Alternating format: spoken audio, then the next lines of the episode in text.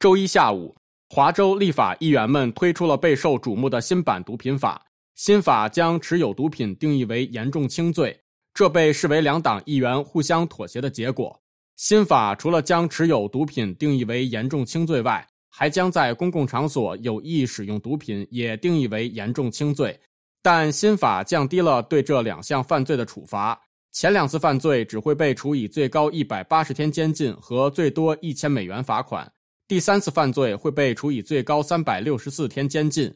另外，新法也允许各市县地方政府监管向吸毒者发放吸毒用品的诊所和服务商。